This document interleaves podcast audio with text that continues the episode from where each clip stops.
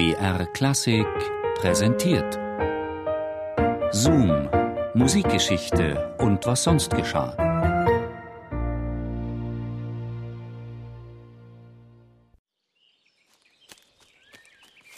Pater Georg, warten Sie! Pater Georg.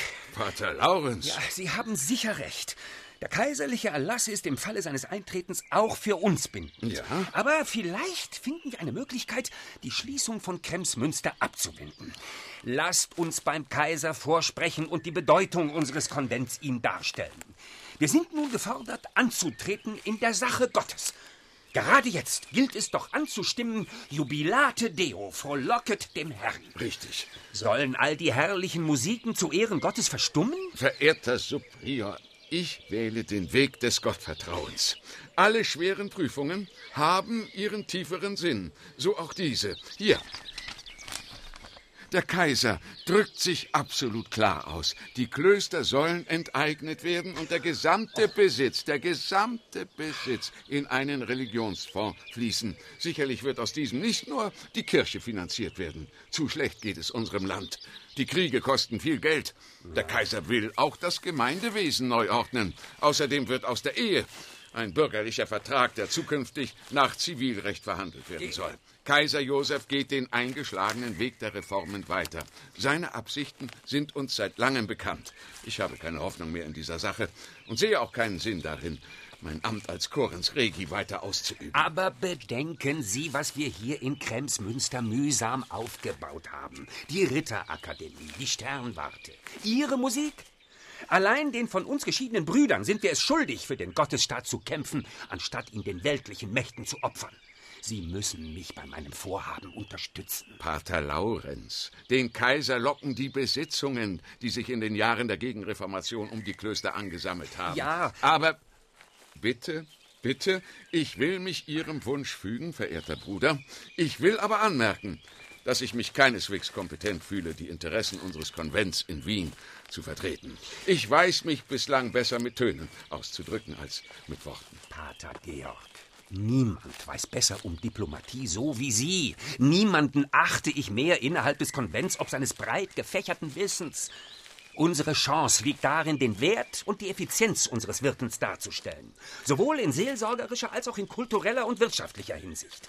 Und sollten wir tatsächlich zu Staatsbeamten werden, nun gut, das sollte uns auch nicht zum Nachteil gereichen, solange unser Kloster Kremsmünster bestehen bleibt. Pater Laurenz, Supprior, erwägen Sie gut, was Sie sagen. Ja, Bedenken Sie die vielen Schicksale unserer Glaubensbrüder. Von dem neuen Dekret sind gewiss tausend Klöster betroffen. Wir dürfen nicht unser Schicksal dem der anderen voranstellen. Hören Sie? Man ruft uns zum Hora-Gebet.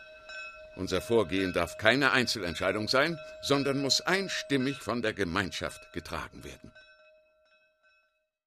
Die beiden Kremsmünster Patres waren fest entschlossen, in ihrer Sache vor den Kaiser zu treten. Pater Laurenz Doberschütz drängten vor allem seine wissenschaftlichen Projekte, Pater Georg von Pasterwitz der Erhalt der Kirchenmusik. Er war selbst als junger Schüler in Kremsmünster ausgebildet worden, bevor er 1749 im Alter von 19 Jahren ins Kloster eintrat. Seit 1767 leitete er dort den Chor, nachdem er in Salzburg von Johann Ernst Eberlin gründlich in der Musik ausgebildet worden war.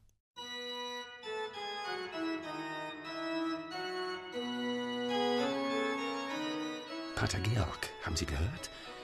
Der heilige Vater Papst Pius VI. war nach Wien gereist, um beim Kaiser in unserer Sache vorstellig zu werden. Ob's Erfolg gebracht hat, ist mir nicht bekannt. Wir sollten dies nun auch tun. Verehrter Prior, wie wollen wir argumentieren, wenn selbst das Oberhaupt der Kirche nichts erreichen konnte? Sehen Sie, hier habe ich säuberlich alle wissenschaftlichen Arbeiten des Hauses bibliografisch zusammengestellt. Außerdem eine Zusammenstellung der gehaltenen Disputationen und der aufgeführten Theaterstücke. Dies sind genügend Argumente, um dem Schicksal der Auflösung entgegenzuwirken. Einen Großteil des etwa 200 Kilometer langen Weges konnten die Patres auf der Donau zurücklegen.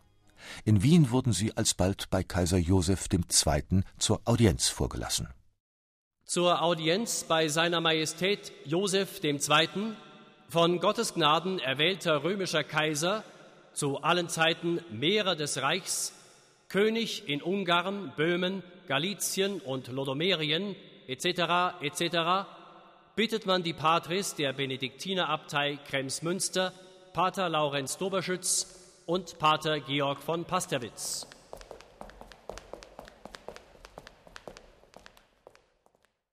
Verehrte Patres, ihr seid weit gereist in eurem Anliegen. Nach eingehender Prüfung der eingereichten Akten bin ich zu dem Entschluss gekommen, einige Klöster, darunter auch euer angestammtes Haus Kremsmünster, von der Schließung vorläufig auszunehmen. Gleichzeitig verpflichte ich euch für die Zukunft zu Gehorsam und im Fall einer Aufhebung dieses Beschlusses umgehend meinen Dekreten zu folgen. Arbeiten Sie weiter im Dienste Gottes am Gedeihen unseres Kaiserreiches, auf dass es ewig fortbestehe. Die Freude war groß innerhalb des Konvents, wenngleich den Patres sehr wohl bewusst war, welchen Sonderstatus man hatte, im Gegensatz zu den etwa 800 Klöstern, die seinerzeit geschlossen wurden. Georg von Pasterwitz mag beim Kaiser besonderen Eindruck hinterlassen haben. 1785 wurde er als Hofmeister nach Wien berufen und vertrat dort die Interessen des Klosters vor Ort. Während dieser Zeit kam er auch mit Wolfgang Amadeus Mozart in Kontakt. 1795 kehrte er nach Kremsmünster zurück und verbrachte dort seinen Lebensabend.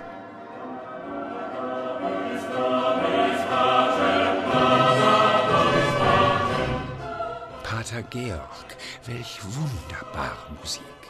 Bruder, stammt sie aus Ihrer Feder? Nein, Mozart heißt der Meister. Er ist schon vor einigen Jahren äh, leider viel zu jung verstorben. Ich hatte unseren ehemaligen Schüler Franz Xaver Süßmeier zu ihm gebracht. Süßmeier besorgte mir aus Dankbarkeit eine Abschrift dieser Missa. Ich will, dass sie hier im Kloster einen besonderen Platz erhält. Denn in dieser Musik wohnt das Göttliche.